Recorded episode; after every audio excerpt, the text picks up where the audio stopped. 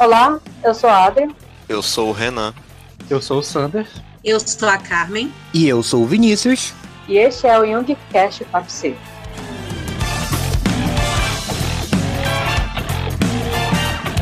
E no episódio de hoje a gente vai falar sobre um tema que a gente já rabiscou num episódio meio antigo, que é educação pelo exemplo. E para falar um pouco sobre esse assunto, a gente trouxe a Carmen Gonçalves.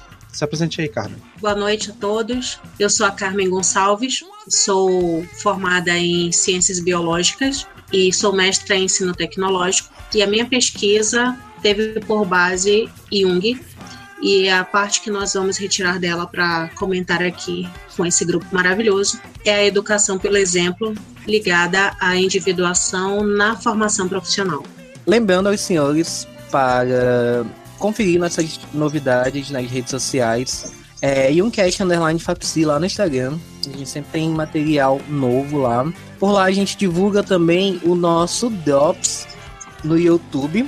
É, procurem lá em Fapsi. E se vocês tiverem alguma dúvida maior, vamos dizer, vocês podem também enviar e-mail uncast.fapsi.gmail.com. E é isso aí, vamos ao episódio.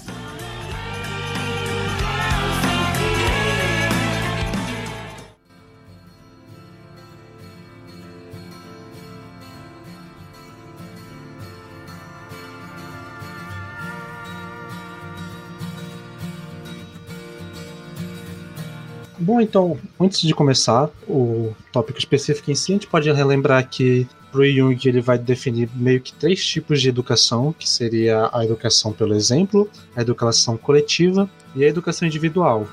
Essas três tipos de educação a gente debateu um pouquinho lá no episódio sobre educação, que foi o episódio número 8. Então, quem quiser ouvir uma parte mais geral do que a gente falou, pode ir para lá, que tem uma discussão bem legal, porque a gente vai se focar só nessa primeira parte, que é educação pelo exemplo. É, Carmen, como a gente poderia definir mais ou menos o que seria essa educação pelo exemplo? Bom, a educação pra, pelo exemplo para o Jung é aquela que, conforme ele diz, quando todos os métodos falham e quando o conteúdo está de difícil acesso, está de alguma forma por algum motivo inacessível, o aluno ele se apega, digamos assim, ao professor e ao conteúdo através da, do processo de empatia. Né? Então, se todo mundo já deve ter passado na vida alguma situação onde tem aquele professor que você nunca quer perder uma aula, porque você pode pode ser a matéria mais difícil, você pode ter dificuldades, mas você sempre acha que vale a pena ouvir aquele professor ou aquela professora. Assim como todos nós também já tivemos aqueles professores em que nós vamos obrigados para a aula. Então, para o Jung, a educação pelo exemplo é esse primeiro caso, onde há esse processo de afeição, digamos assim, de empatia pelo aluno para com o professor, e isso supera o conteúdo ou a estratégia de ensino. E eu acho que uma coisa interessante que a gente pode também é, definir aqui quando a gente vai falando sobre educação pelo exemplo, o Jung vai falar que ela meio que como se fosse o tipo de educação primordial, que é o tipo de educação que é, seria mais instintivo para nós como humanos efetuar, porque é essa educação de que a gente vai ensinar, passar para a próxima geração aquilo que a gente fez e essa geração vai tentar ter a gente como modo, como é, esse modelo, né? Tanto que quando a gente estava falando lá nos outros episódios sobre educação, gente, o Jung vai falar que a, para ele a psique a informação da criança ela vai estar tá, tá diretamente relacionada com a psique dos pais ou dessas figuras que assumem esse, essa posição de criação. Então seria essa primeira forma instintiva de tu ter esse como uma criança tu vai se ligar e aprender aquilo que tu vê de quem tá te cuidando, de quem tá te passando essa informação. E para uma sociedade moderna, não é, isso pensando que Jung formulou isso pensando desde os primórdios da humanidade, como ele sempre vai trazendo. Tem, surge essa figura do professor também como essa esse, assumir esse posto de exemplo, de, de inspiração que nós como pessoas que vamos estar evoluindo vamos ter também. Mas é o que nós percebemos na pesquisa é exatamente como você disse, é nessa herança ancestral, né, onde o processo de educação não é a escolarização formal. Então, o processo de educação em Jung é tudo aquilo que, é, vamos dizer assim, como eu aprendo a ser gente. E eu vou aprender isso nas, nas relações com os outros seres humanos. E aí vai formar os complexos, enfim. Então, o que nós percebemos na pesquisa é que é, como nós trabalhamos também com a pesquisa narrativa, nós vimos que professores licenciandos, né, já atuando ou não, quando você faz um processo de investigação de autoria, onde ele revê o percurso dele formativo, geralmente ele tende a buscar lá nas referências da infância e da primeira do primeiro período escolar a elementos que vão estar performando todo o processo educativo dele. Só que isso ocorre de maneira geralmente inconsciente ou subconsciente. Então, o que nós percebemos é que, é, assim como aquela criança lá até os sete anos desenvolvendo a personalidade, ela vai estar com aquele vínculo com quem está exercendo a parentalidade, ou seja, quem está educando, e o primeiro rompimento dela com esse lar é para ir à escola, termina havendo uma projeção, uma continuidade, digamos assim. Tanto que é, até hoje nós vemos que as criancinhas lá da educação infantil costumam chamar professor, professora de tia, né, e alguns levam isso aí até lá pelo Fundamental 2. É, mais recentemente eu escuto isso até no ensino médio. Então, o fato é uma evidência de que há esse, essa continuidade, né? Então, se há essa continuidade, em algum momento é, nós precisamos averiguar, enquanto alunos e enquanto professores, como é que está se dando essa relação, para que daí é, você possa ou romper comportamentos é, que estão sendo prejudiciais, que estão sendo negativos, né, através da assimilação para o consciente, enfim, é, para que você possa romper isso, ou ainda é, tomar o processo de individuação de forma consciente também, vendo que ah, essas influências si positivas, elas contribuíram ali, inclusive, na, na formação né, do ânimos e ânima, também pode haver com a sombra, enfim, outros complexos. E é necessário que ele seja trazido à consciência se você quer desenvolver-se como profissional. No nosso caso, nós trabalhamos com professores em formação inicial e continuada, mas é, a priori isso parece ser verificável também em outros processos formativos. É, isso é, isso é interessante de se notar, né? Porque serve como uma validação para aquela ideia que a gente já tem meio estabelecida em um senso comum e até mesmo dentro da pedagogia, que o ensino fundamental ele é, básica, ele é a base, né? Visto que ele é o primeiro ensino. Não pelos conteúdos, talvez, que ele vai oferecer, mas justamente, como a gente pode notar na fala da Carmen, a relação que aquela, aquele indivíduo que está na infância ainda, ou então no início de sua infância, vai se relacionar com o ambiente educacional de uma forma geral e com a obtenção desse conhecimento, né? É, visto que, a, a priori, essa, essa mediação entre ali a pessoa que vai aprender e a que vai ensinar vai ser vai ser meio que introduzida de um, um, ponto de vista afetivo, talvez, justamente nessa questão de educação, por exemplo, onde o professor vai assumir ali o papel de um pai, uma mãe, etc., criando esse laço afetivo tanto entre o professor e o aluno e talvez fazendo com que isso repercuta justamente na forma como o aluno vai se identificar dentro desse ambiente e também se relacionar com ele. A reflexão que nós trouxemos na pesquisa, já que ela, no nosso caso, ela foi voltada para esse público, professores em formação inicial e continuada, é que é, vocês devem lembrar que o Jung fala que há dois momentos na vida quando há uma chamada para o self. Né? Então, logo lá na juventude, onde ele pode ocorrer ou não, e não necessariamente de forma consciente, e depois na segunda metade da vida, onde é essencial, é primordial que ele aconteça de forma consciente. E aí o que, que nós temos visto é que é, vocês devem lembrar que, pelo menos nos últimos anos, foi mais noticiado problemas de alunos de, do ensino médio, da graduação, com casos de suicídio e outros né, que, que geralmente se, se referem a uma vasta pressão afetiva, uma vasta pressão emotiva, né, estão se sentindo muito cobrados, enfim. Então, é, o que eu posso inferir daí é que esse processo de amadurecimento por algum motivo na nossa sociedade atual, ele não está acontecendo. Né? É, já há vários estudos aí antropológicos e sociológicos falando desse retardamento do amadurecimento. Né? Então, é, eu já vi alguns estudos onde está falando que o processo da adolescência ele não está mais até os 18 anos. E isso vai refletir em jovens que já são adultos, já trabalham, já concluíram ou não o curso superior, mas que continuam morando com os pais, entre outros aspectos. Então, é, o que nós podemos perceber daí é que há esse arraste na sociedade atual com essa infância psicológica.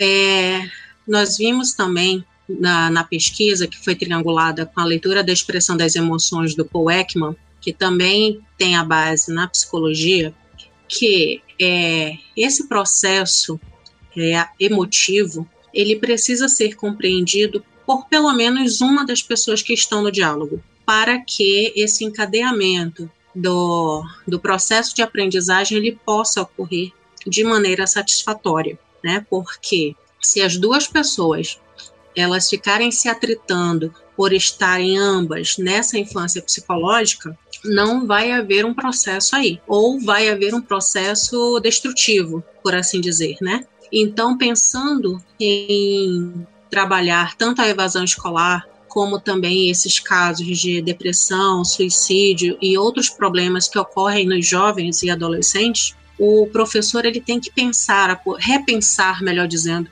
a posição dele nessa ressignificação de si, né? E por isso que nós atrelamos a educação pelo exemplo ao processo de individuação consciente, porque se nós, no momento em que nós assumimos, é claro, a gente já vê lá no Jung que é um processo demorado, doloroso, não é finito, né? Mas é só a tomada de consciência, ela já faz toda uma diferença. E o Paul Ekman diz exatamente que uma vez que eu saiba identificar, ler as emoções do outro, eu tenho o poder de decisão do meu comportamento. E aí é óbvio, você pode até fazer a leitura das emoções do outro, mas se você não tiver uma consciência para a individuação, você não vai tomar a decisão mais adequada, digamos assim, para que as coisas se encadeiem e, e o processo de aprendizagem ocorra.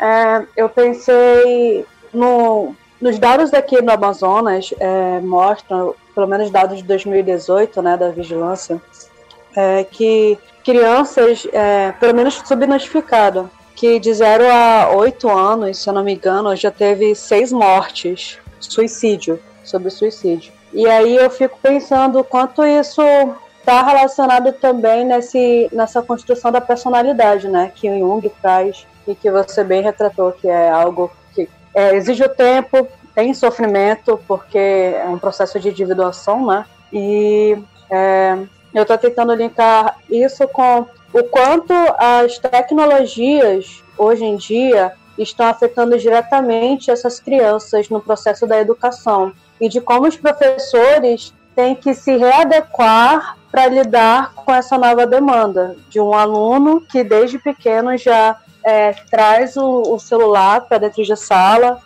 e na visão do Paulo Freire, é, o ensinar ele acontece de uma forma crítica do indivíduo e, portanto, do professor, e ela acontece de um indivíduo com o outro indivíduo, porque é um processo onde você aprende e ensina ao mesmo tempo. E com essas novas tecnologias, eu pelo menos percebo é, que as crianças não estão conseguindo fazer realmente esse processo de individuação da forma que deveria ser. A gente vê adolescentes com sofrimento psíquico muito grande e que se difere bastante, por exemplo, da minha geração e a do Sander. E acho que era isso que eu queria, que eu queria contribuir. Então, é, esse, isso que você falou, Adria, da, da metodologia do Paulo Freire, é o que nós chamamos de processo dialógico, né? Então não há essa esse é, é, o professor, como a gente fala, antes era o, o professor conteudista, né, aquele que eu ensino e você apenas põe na sua caixinha. E hoje a tendência na formação de professores é pensar o professor mediador, que é exatamente esse que exerce esse processo dialógico. Esse é um ponto. O outro ponto, aí quando você fala sobre os suicídios ainda na infância, é como nós estávamos dizendo, né? Ali, o primeiro rompimento da criança da, do processo do, do, lar, da parentalidade, vai se dar com a escola. Então, é, na minha percepção, ocorre como que a abreação do pai, da mãe, do, do responsável para a figura do professor. Então, esse primeiro professor aí, na educação infantil ou lá no ensino fundamental, porque já que nem todas as crianças frequentam a educação infantil, é, ele tem que ter essa sensibilidade, né, para perceber essa transferência e lidar com ela. Eu já trabalhei com crianças da educação infantil e assim como você vê umas crianças que são violentas, você também encontra crianças carentes e você encontra crianças que são emocionalmente muito bem resolvidas, que elas têm uma independência, elas têm uma autonomia que às vezes é até impressionável. Agora, o problema da violência e até da carência é porque, como nós sabemos, o mesmo fato de origem, ele não necessariamente vai se manifestar do mesmo modo. Então, aquela criança que ela vai ser violenta porque ela não consegue, ela não conhece né, a formação do complexo ânimos ânima ali, ela não conhece algo diferente dessa, eu não queria usar a palavra violência, desse descaso emocional, né? Enquanto que a carente, ela também não conhece. Assim como há aquela que é super protegida e ela vai manifestar também esse desequilíbrio aí dessas energias de uma outra forma. Então, de um ou de outro caso, esse professor ele tem que estar atento. Só que esses processos eles podem continuar seguindo até a vida adulta. Então, não cabe só ao professor lá da primeira infância ter esse olhar, né? E aí vocês falaram em outra coisa também que são as tecnologias digitais e esse processo.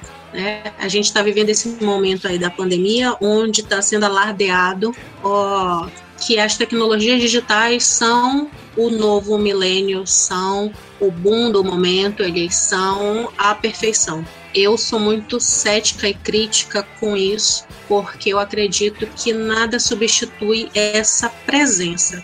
Não é só o fato de eh, a máquina substituindo o homem, até porque o homem pode usar a máquina apenas como uma mediação, mas a presença, né? Nós somos seres sociais desde lá, e aí você vai ver isso em Darwin, vai ver no Jung, vai ver no Ekman, vai ver no Campbell, vai ver no Mircea Eliade e em trocentos outros dos seres humanos sendo seres sociais e que só conseguiram se desenvolver realmente superar as dificuldades da evolução a partir desse, desse processo sociológico, né?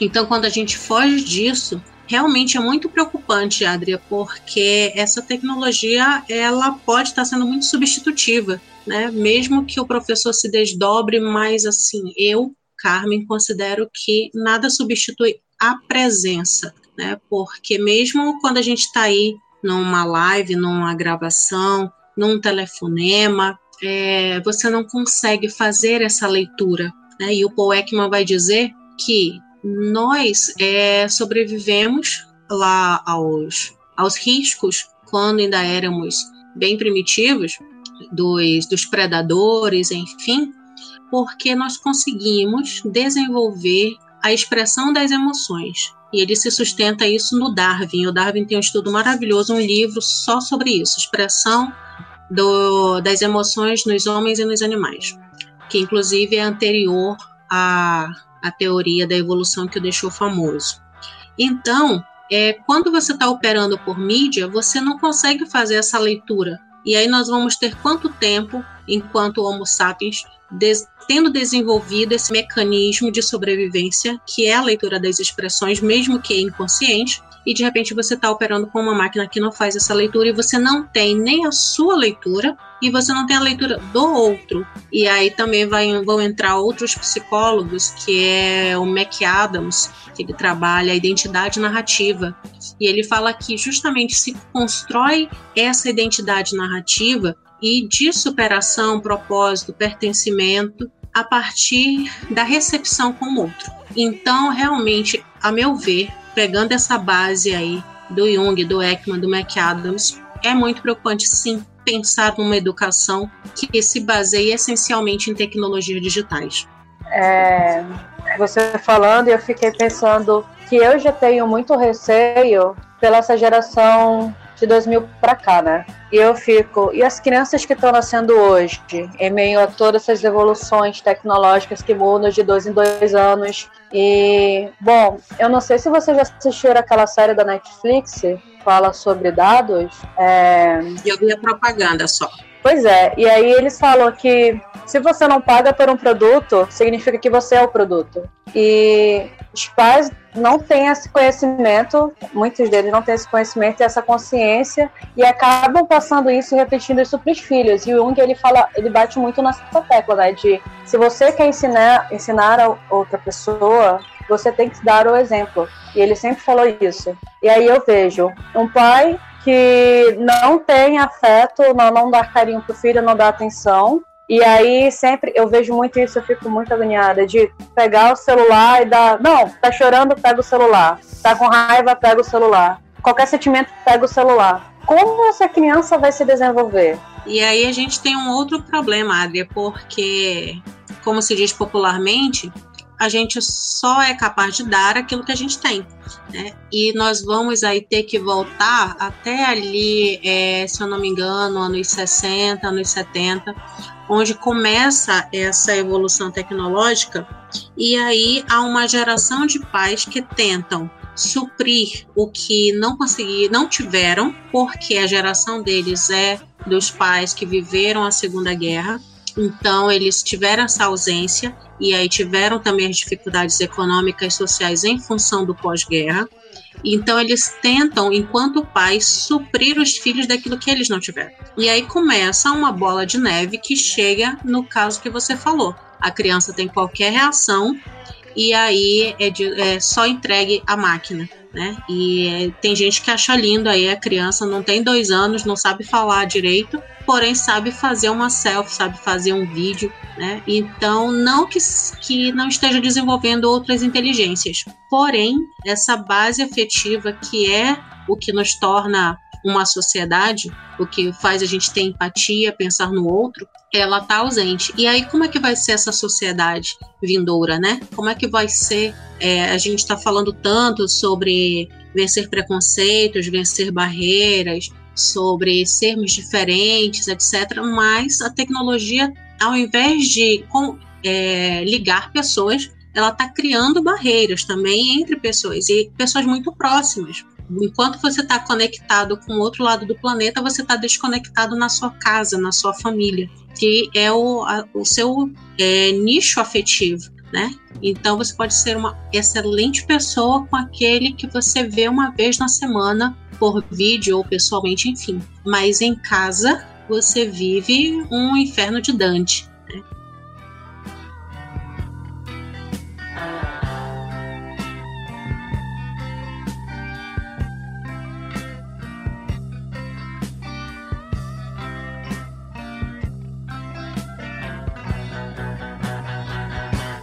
Assim, talvez tendo um, pequeno devaneio, é, de toda essa questão, assim, entre escola e criança, principalmente ali no ensino infantil, né? Assim, não é muito minha área de formação, né? Mas eu penso sobre a questão do ato falho, assim, bem, bem freudiano. É, que às vezes, querendo ou não, a gente chama a, a professora de mãe, principalmente quando a gente é criança. E não só isso, é, talvez até a própria simbologia no ensino, na educação infantil de chamar a professora de tia. O que seria? Será que assim, a gente conseguiria talvez formular uma explicação para isso, porque, por exemplo, tem criança que passa o dia todo na escola, é das 7 da manhã às 5 da tarde. Aí chega em casa, os pais mal conversam, então aquele universo da escola é mais como se fosse a família da própria criança do que a família em si biológica, vamos dizer, né? E, e aí eu queria saber, Carmen e os colegas também, o que, que vocês pensam sobre isso?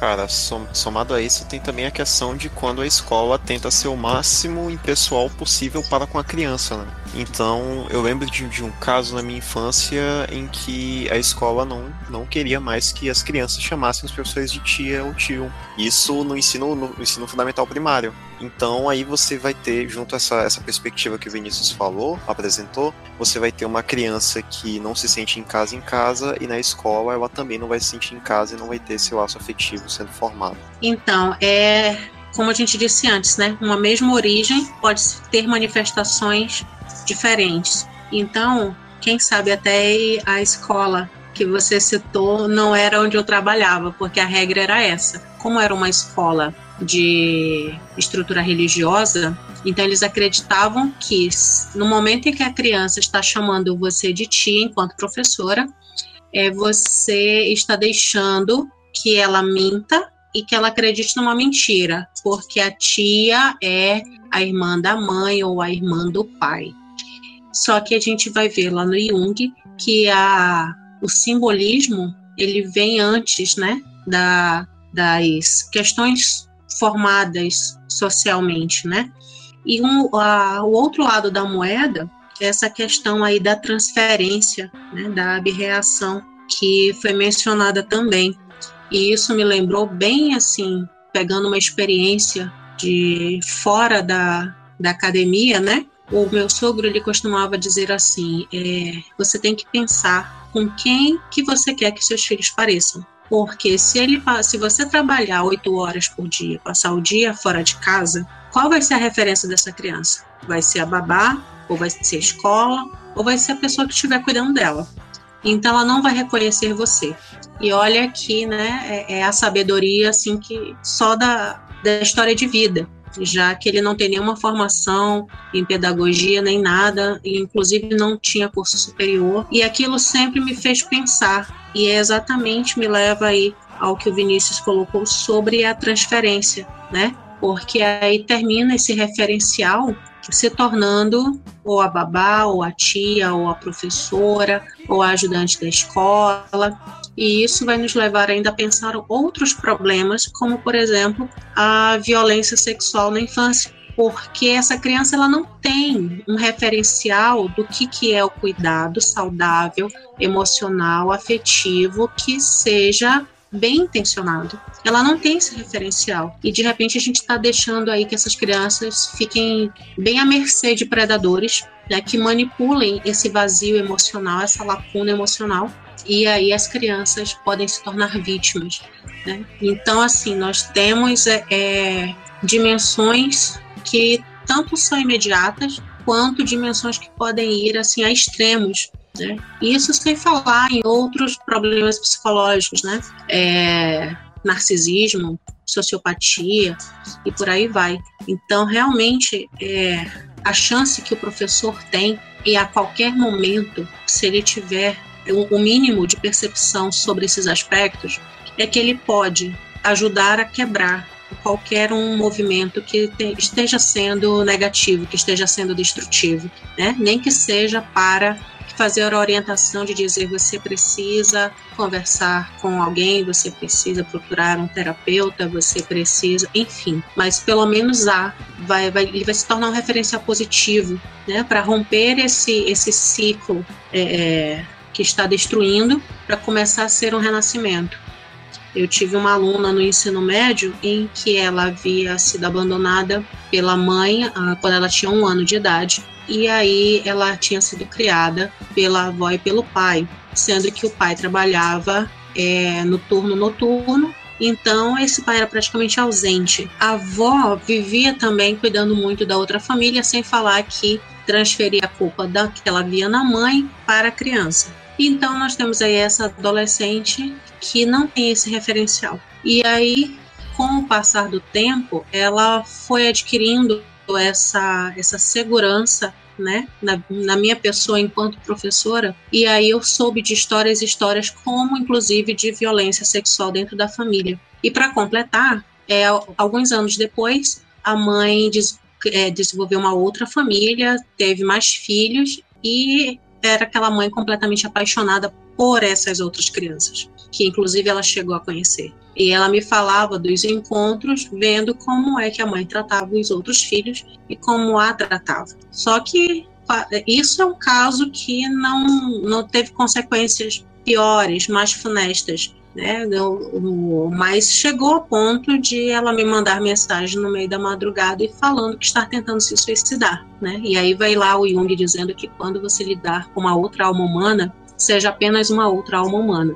Eu sei que ele estava falando para para os psicoterapeutas, mas eu acredito que isso se aplique a qualquer profissão, onde você tenha o que o tem o Barbieri, tem a Clandini Connelly, Clandini e Connelly também são da psicologia, onde vão falar da escuta sensível.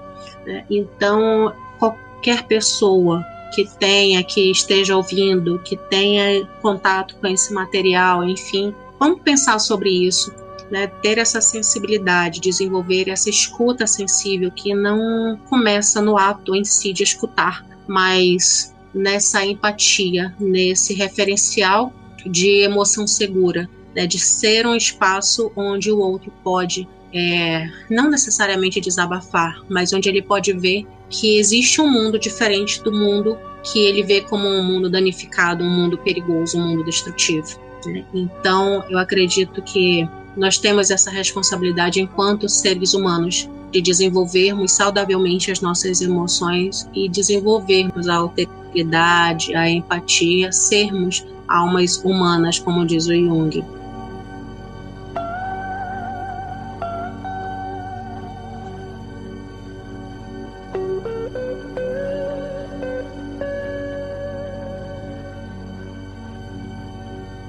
E, inclusive, também é, é interessante assim para formação enquanto docente e atuação enquanto docente. Eu enquanto docente também é, eu vejo essa preocupação, mas eu penso também que talvez seja algo da minha geração docente, não sei, uma geração que ainda tá na academia, né? Por exemplo, eu formei ano passado, mas durante meus estágios, meu período de residência pedagógica também, eu vi que tem muitos professores que realmente não se importam com, com o jeito que eles fazem a prática docente deles em sala de aula para os alunos. No caso, tipo assim, se eles vão fazer chacota do aluno no meio da aula, ou questão de bullying mesmo, sabe? Uma perseguição com o aluno, e ele fica, ah, mas o aluno não liga e eu fico, nossa, você não se preocupa com isso. E, e aí a gente pensa também na, na importância da presença do psicólogo no contexto educacional nesses momentos, né?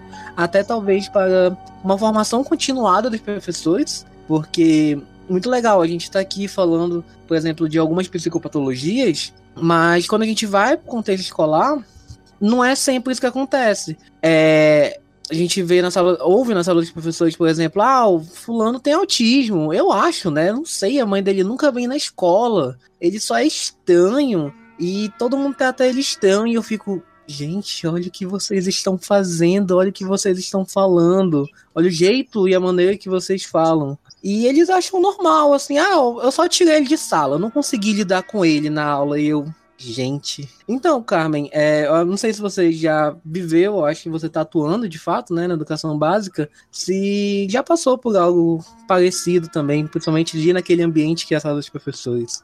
Olha, Vinícius, é uma triste realidade, porque nós vemos isso na, na posição de aluno e nós vemos isso na posição do professor. E aí eu eu lembro de uma outra frase do Jung, onde ele fala que o maior serviço que nós vamos estar prestando ao mundo, à humanidade, é não projetarmos as nossas sombras nos outros. E por isso mesmo que a responsabilidade ela se torna totalmente pessoal, porque nós não podemos mudar o outro. Né? Mas na hora em que nós nos mudamos, nós mudamos a nossa forma de ver o outro. E de repente, mesmo que aquele outro que está agindo daquela forma, ele não mude, mas isso não altera o fato de que outras pessoas estão lhe vendo e estão recebendo o efeito das suas ações, né? Então, a, a ética, se você não consegue ter pelo menos a consciência, eu digo que pelo menos tem a ética profissional. Né? Como diz o ditado popular, quem tem vergonha não faz vergonha aos outros. Então, mesmo que o profissional não tenha a consciência sobre psicologia, sobre Jung, etc., ele tem que, pelo menos, ter essa ética de ele, ele entender que ele não está numa posição superior, pelo contrário, ele está numa posição de serviço. E quando nós servimos e nós não temos aí muita sombra acumulada, nós vamos prestar o melhor serviço possível. Muitas vezes as pessoas não estão conscientes de que, como recorrendo a outro ditado, né? Quando Pedro fala de Paulo, ser mais de Pedro do que de Paulo. Então, é, a questão da ética profissional, ela tem necessariamente que vir e ela tem que estar presente não só quando eu chegar na posição de professor, mas ainda na minha posição de aluno. Né? Para fazer uma metáfora e uma analogia, ser a lei de Newton, ação e reação. Né? Para toda ação, há uma reação igual e contrária. Então, se nós queremos parar a ação, essa reação deve ser diferente.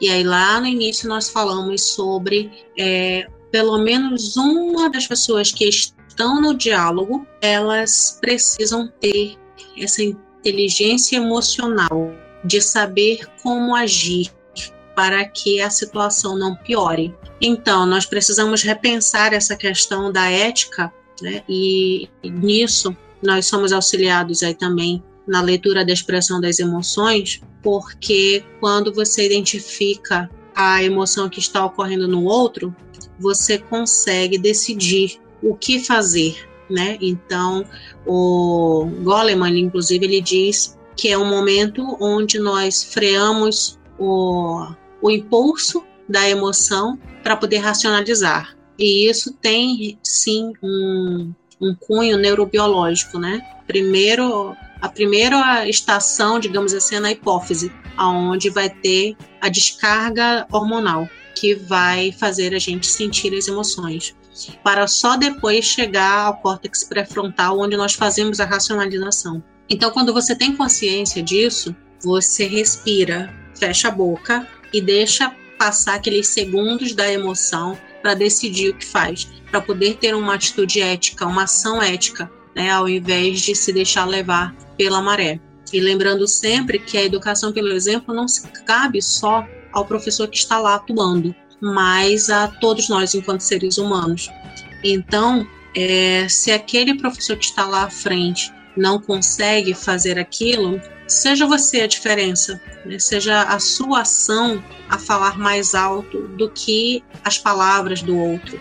Né? E quando nós conversamos sobre isso, em dois eventos que nós fizemos. É, um, o último foi na UEA, voltado ao UEA Normal Superior, voltado para professores, né? E tinham professores da SEDUC participando também. Então, eles comentaram exatamente isso. Então, a nossa pesquisa teve ali a, aquela o papel de função transcendente, né? De fazer emergir ali, ajudar a emergir aquele conteúdo. Então, na fala da, de alguns daqueles professores, eles falavam sobre é, perceberem que não estavam tendo o comportamento que deveriam, ou perceberem nos colegas, porque de repente estava tão normal que eles não conseguiam, né, perceber que aquele comportamento não era adequado. É, também pensar nisso para as outras relações pessoais de trabalho, de casa, de família, de amigos e também pensar nessa nesse despertar para inteligência emocional que lá na frente vai ser visto como o processo de individuação dos próprios alunos, né? Porque não necessariamente, já que nós temos professores que não conseguem ter o comportamento esperado, então às vezes vai depender que o aluno tenha Né? Eu, enquanto aluna, já tive que ser quem se retira para evitar uma confusão maior. Então, a partir do momento que eu identifiquei que aquela pessoa não tinha é, a maturidade psicológica ou a ética profissional para agir como professor, professora, então eu passei a fazer só o social levado a sério, né? Só responder o, o necessário, fazer a minha parte cabendo a mim. A educação, pelo exemplo, num processo que seria, digamos, invertido, já que se espera que seja do professor e eu estava na posição de aluna. Né? Então, é, eu acho que foi o Vinícius que tinha perguntado se eu já tinha passado por alguma experiência assim, e já passei tanto na posição de aluna, como eu terminei de mencionar, também vendo com outros professores agindo em sala de aula e também os comentários na sala dos professores. Mas aí também a gente volta para o que nós falamos anteriormente sobre cada um dar o que tem. Então, a vocês e aqueles que nos escutam que têm o conhecimento da psicologia, é, lembrem sempre que aquele que está causando algum ato de violência emocional, por assim dizer, ele também é uma vítima, né? No caso, uma vítima de si mesmo. E provavelmente é porque tem uma consequência. É, o ato dele é apenas uma consequência das vivências, das experiências que ele tem. Né? Então, a nossa responsabilidade, a partir do mínimo de conhecimento que nós temos, é isso. E tem uma outra frase do Jung que ele fala que ao que nos cabe aprender a nossa função é jorrar o quanto de luz, o mínimo de luz que seja, para os outros seres.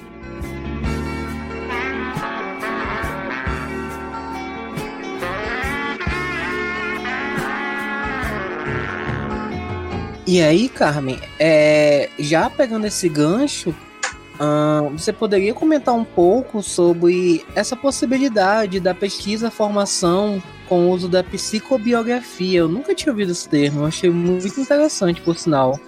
E aí, do método em si, né, que você usa, o empírico fenomenológico, e para você comentar um pouco sobre isso também. Certo, Vinícius. Então, vamos por partes.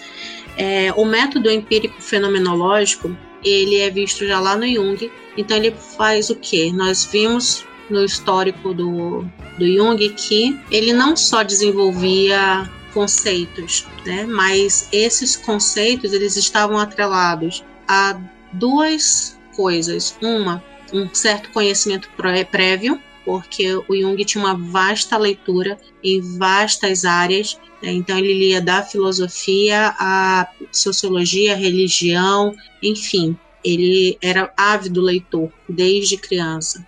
E um outro é a própria prática. Então ele costurava, digamos assim, esses dois elementos, né, para elaborar os conceitos da psicologia analítica.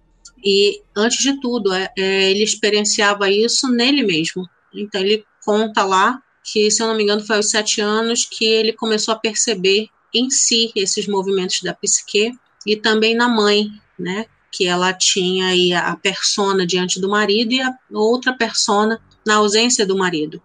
Então, é, o método empírico fenomenológico é isso. No nosso caso, eu trabalhei com a, a parte teórica?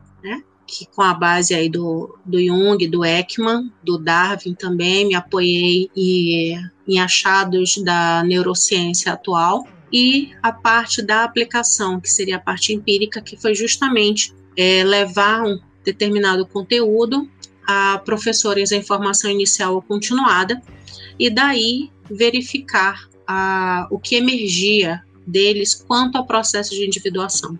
Então, nós tínhamos algumas categorias que, que emergiram naturalmente, que é uma prática da fenomenologia, deixar que o próprio fenômeno se manifeste, onde ficou aí é, marcado a questão dos arquétipos, dos complexos por consequência, é, da função precedente e é, caminhos para a individuação.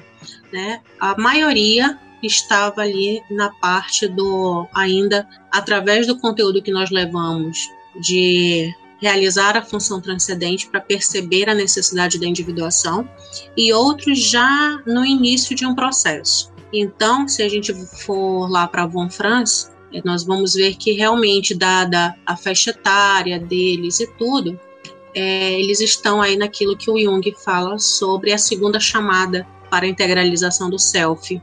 Então, inclusive, nós utilizamos o método da Von Franz de trabalhar é, histórias. Né? A Von Franz trabalhava sobre contos de fada e nós trabalhamos um romance literário, que é de uma professora pesquisadora, que inclusive foi professora também na UFAM, e ela faleceu no início de 2018 de câncer, que foi a professora Irecê Barbosa. Então, isso quanto ao empírico fenomenológico. A pesquisa-formação. O que acontece? É, como eu falei, a minha graduação foi em ciências biológicas, licenciatura. Então, a instituição por onde eu formei, ela desenvolve o, nos alunos uma pedagogia chamada do professor pesquisador. Então, a própria prática pedagógica, ela é uma pesquisa em si e ela é contínua.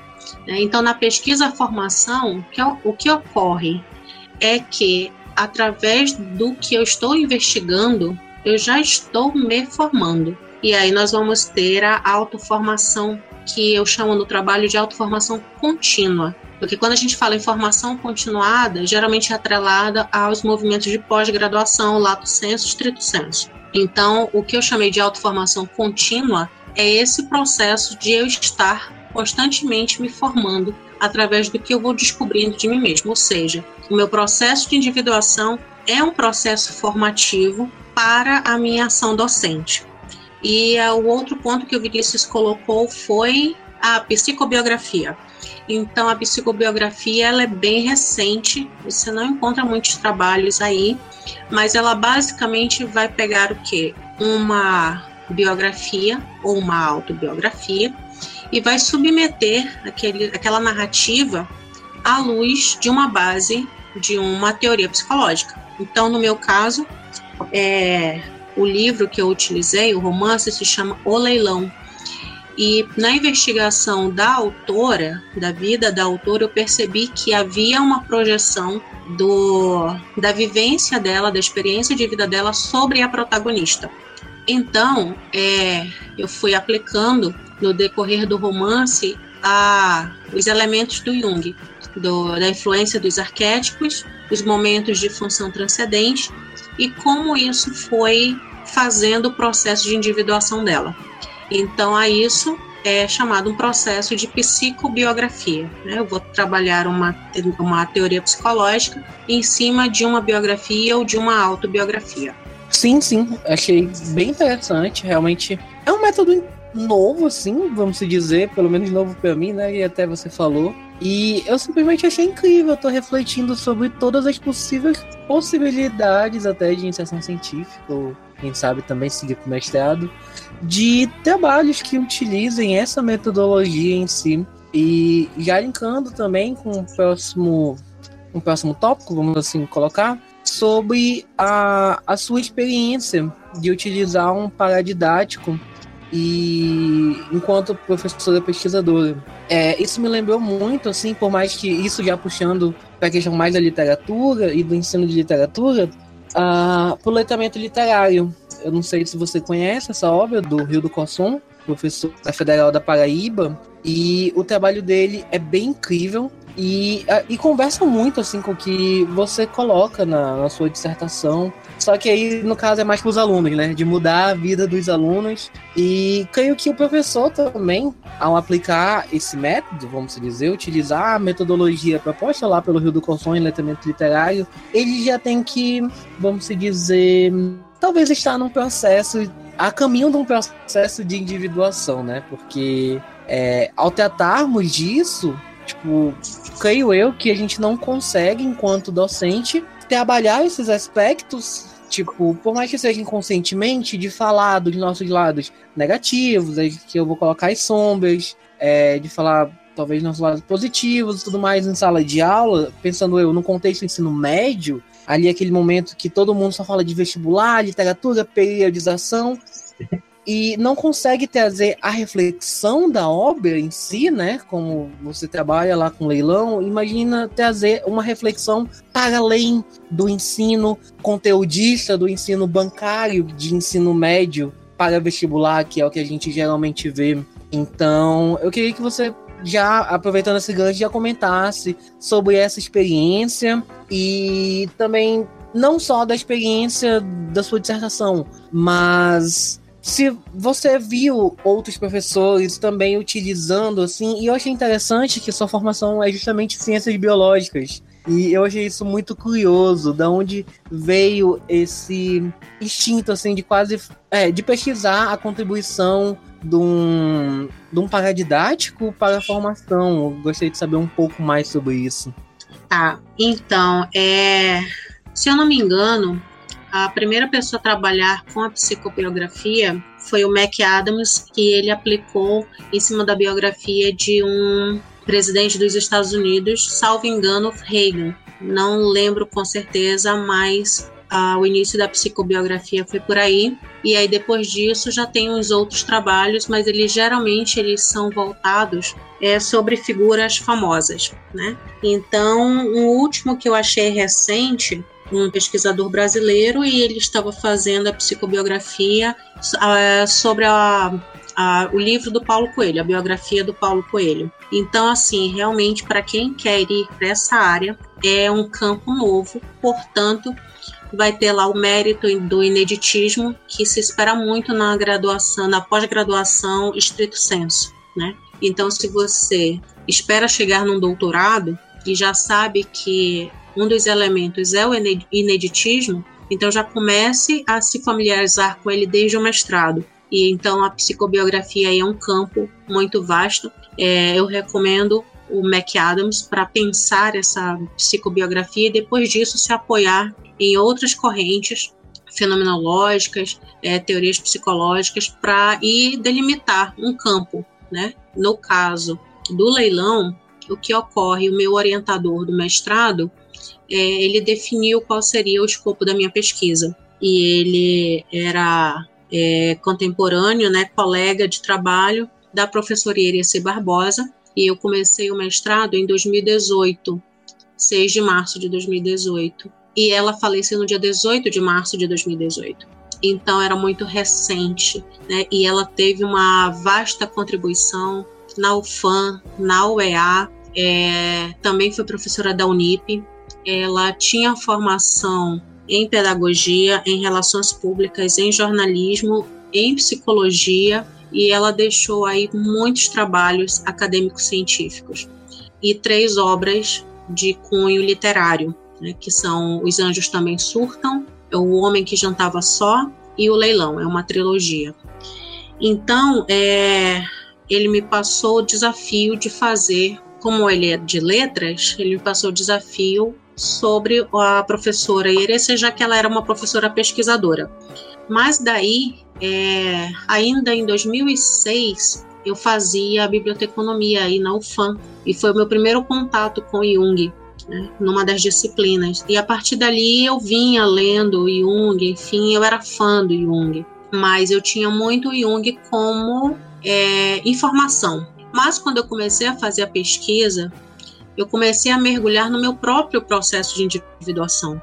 Né? Então, se fala muito que a pesquisa nos transforma, e de fato, no meu caso, eu teve um movimento muito intenso para a individuação e eu comecei a assimilar, de fato, e eu digo que foi uma passagem do que eu sabia de Jung como informação para conhecimento.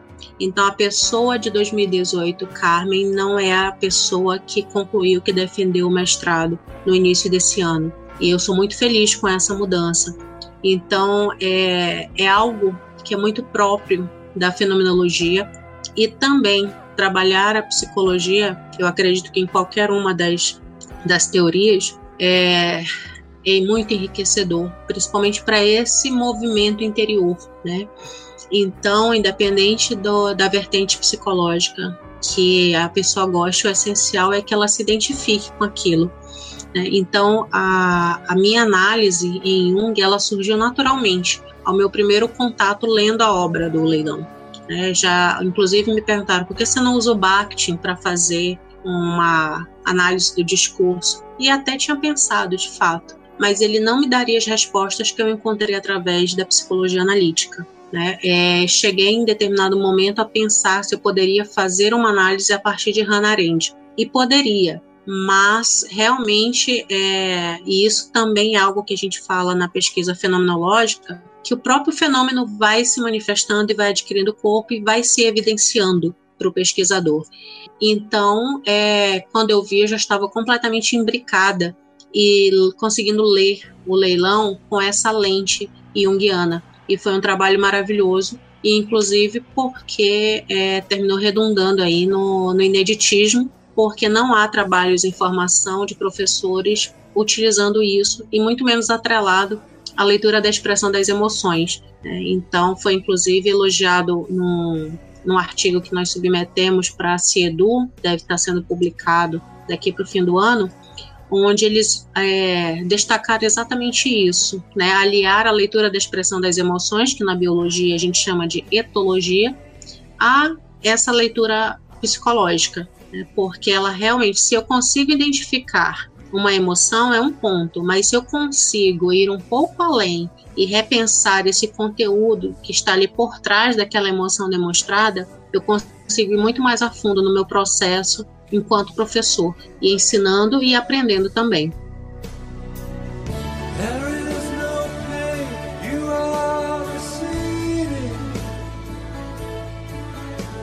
E aí, a última situação seria desse processo de autoria como um processo reflexível, se seria de fato uma individuação consciente.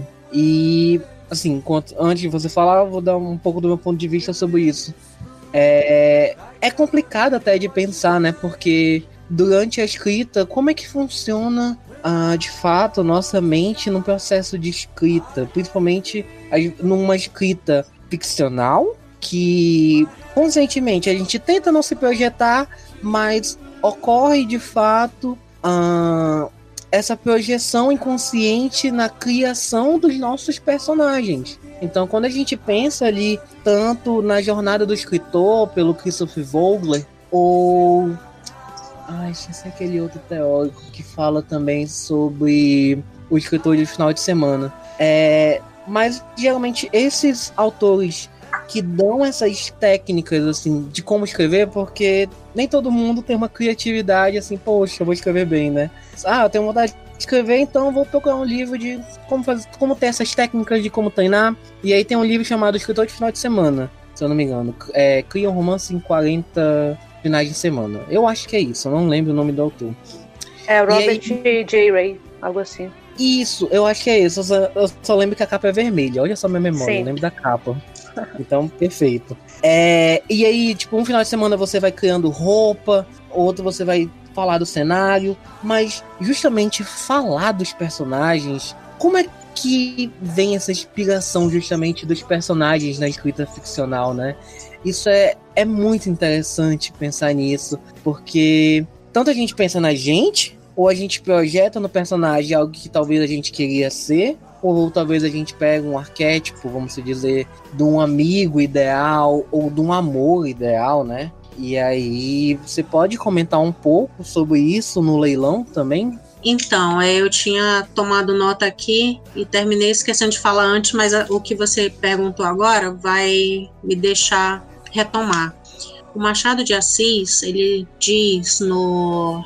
Eu não me lembro qual romance agora, mas ele diz que você não precisa ter a experiência para você aprender com ela, que você pode aprender com a experiência vista e ouvida dos outros, e que isso, inclusive, é um caminho mais curto, até porque nós não temos o tempo para viver todas as experiências. Né? Esse é um ponto. O outro ponto que você colocou sobre o processo de autoria, se ele é consciente ou não, Paulo Coelho ele diz que nós só todo, todo, todo livro, todo romance, toda obra ficcional, ela também é biográfica de alguma forma. Porque, e se a gente recorrer a, a, aos arquétipos, né, a gente vai ter que nada é novo, ninguém inventa a roda, né? A, os arquétipos estão ali, primordiais, antes de qualquer processo de consciência da humanidade. Então, é, tem dois pontos aí. Sobre a autora do leilão, que é a professora C. Barbosa, ela tinha a formação em psicologia, então é possível que ela tenha posto uma intencionalidade de ter essa construção, de passar essa história, né, do, de algum ponto de vista que ela soubesse que ia tocar ali os elementos da psique. Tanto que ela, numa entrevista, ela diz que um dos romances dela é psicológico, o outro é antropológico e o outro, se eu não me engano, é sociológico. Então ela realmente, enquanto autora, ela tinha a intenção de, né? Só que entre o que emerge e entre a intencionalidade, há aí esse movimento do inconsciente de sempre estar tá procurando meios de mandar o conteúdo para que nós possamos assimilar e integralizar o self. Né? Conscientes disso ou não, Jung diz que isso vai acontecer.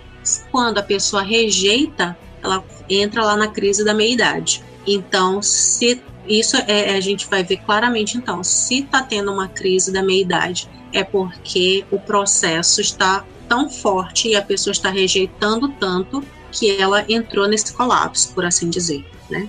E aí nós vamos para um outro ponto do processo de autoria, porque como a professora Iris já tinha falecido, nós não tínhamos como entrevistá-la para ver isso.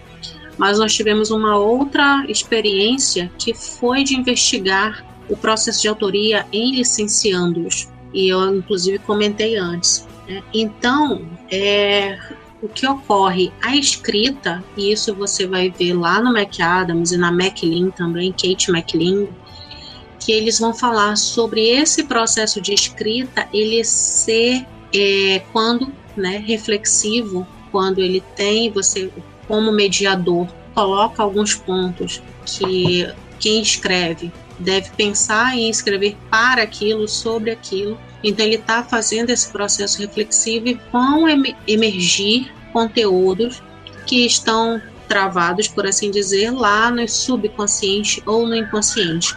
E ele vai começar a se reconhecer nesse processo para daí decidir quem ele quer assumir. E é por isso que o estudo do McAdams com a McLean vai chamar identidade narrativa. Então você passa a perceber a sua identidade a partir do que você narra, se esse processo é feito de uma forma reflexiva, né? E aí um outro ponto é a questão do enredo, história, personagens que eles vão, a meu ver, adquirir lá o, o caráter do simbolismo, né? Que é visto no Jung e também é visto no Campbell e no Mircea Eliade, né? Então, o símbolo ele preexiste. Então, quando você adiciona e cria a sua história, você tem uma intenção, contar uma história. E você tem a intenção de contar que a história foi início, meio e fim. Né? Só que o que eu vejo na minha própria experiência enquanto autora, e isso você vai ver também em na, na fala de vários autores, escritores reconhecidos, famosos, não só do mundo contemporâneo, é que os personagens adquirem vida própria. Né? Eles vão como que dizendo né, o que, quem eles são, o que eles querem e se conduzindo na própria história, no próprio enredo. E geralmente a história termina de uma forma que nem o próprio autor esperava. Ele não intencionalizava no início. Então a isso eu atribuo que é essa emersão desses conteúdos subconscientes e inconscientes. Né? Tanto que você vai ver ali em Lewis Carroll e outros que esses personagens das histórias eles estão imbricados com pessoas que são familiares, né, que são próximas e que de alguma forma se refletem naquele processo. E na minha prática enquanto escritora eu também vejo isso, que às vezes a gente nem quer.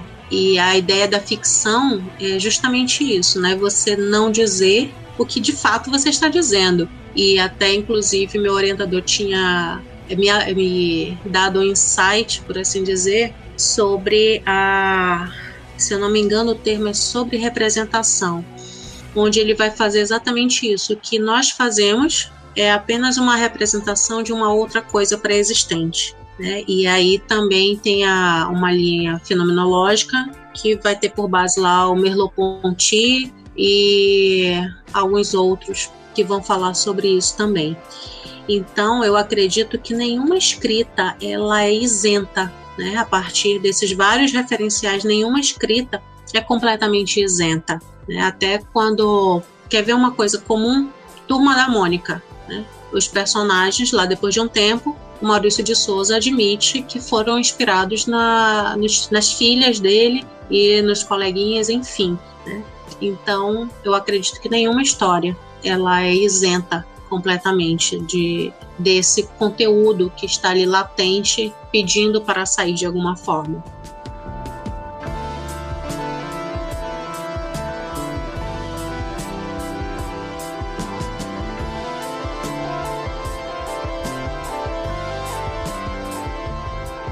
Quero só agradecer a oportunidade de estar conversando com vocês, porque é bem diferente de falar para as pessoas com quem eu trabalhei, né, já que eram essencialmente professores e só tinha uma de formação da psicologia, mas ela era behaviorista, então é uma outra vertente, né? Como vocês sabem. Muito diferente. é complicado dialogar, hein? Pois é. Então, assim, é uma experiência maravilhosa poder conversar sobre isso com pessoas que conseguem me entender.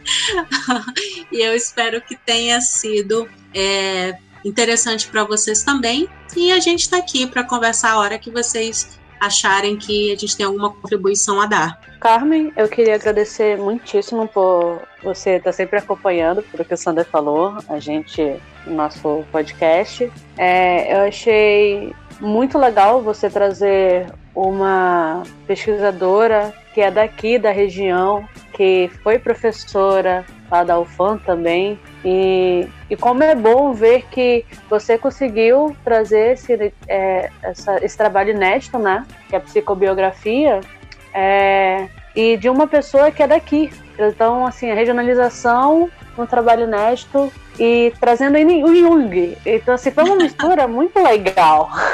Eu achei, caramba, que genial! É muito criativo. É, quando você estava falando, eu pensei muito no, no livro chamado Hobby como Artista. Eu não me lembro o autor, mas assim, está sendo muito divulgado, o pessoal fala muito, que, que ele fala, você não consegue tirar nada do nada. Você sempre tem alguma coisa, é, como você tratou aí da turma da Mônica, né, pelo Maurício, é, que vai fazer você construir e trazer aquilo para o seu individual é, para ser algo único. E com toda certeza, nessa dissertação você conseguiu trazer isso, então parabéns pelo trabalho. Tenho certeza que não foi fácil construir. Ainda estou na fase de PIB, que já estou assim, meu Deus. então, muito obrigada e espero que a gente possa contribuir é, de alguma forma também, tenha contribuído para você na sua profissão e como também pessoa, né? Obrigada, Adria. E assim, a minha dica para você, para vocês, é o mundo da pesquisa ele só vai ter sentido quando você se identifica. Então, é aquilo que as pessoas falam muito sobre cada um tem o seu tempo e a sua jornada, que o caminho se faz caminhando. Então, assim, às vezes vocês vão aparecer oportunidades de entrar em grupos de pesquisa, de fazerem trabalhos, mas quando vocês verem que não tem a identificação, vocês não consigam aplicar aí a, a um lado de vocês que realmente consiga se conectar com aquilo, hum, vai ser difícil, vai ser doloroso, vai ser cansativo, vai ser frustrante. A dissertação deu trabalho do ponto de vista de explicar para as pessoas que não tinham a base da psicologia os conceitos do Jung. E aí eu terminei me apoiando em outros autores mais contemporâneos para fazer essa transposição didática dos, dos conceitos do Jung. E isso foi evidenciado também na prática da pesquisa, com aonde eu apliquei. Agora, no, no que tange ao fazer, foi maravilhoso, foi delicioso, porque além de ser a professora Irecê, por quem eu já tinha uma admiração, ser a, o regional, como você disse, né?